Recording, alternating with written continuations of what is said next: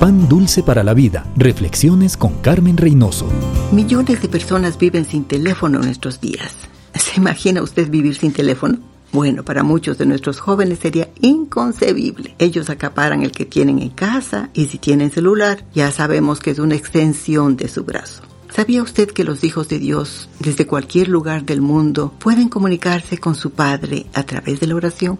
Esta línea es gratuita y está al alcance de todos. Pueden llamarle y presentarle sus necesidades, pero la oración más importante es, Señor, que seamos llenos del conocimiento de tu voluntad en toda sabiduría e inteligencia espiritual para que andemos como es digno de ti y que llevemos fruto en toda buena obra. Primero, que sepamos voluntad. Segundo, calidad de vida que usted y yo andemos como es digno del Señor, honrándole. Y tercero, bendiciendo a otros con buenas obras. Dios siempre contesta esta oración.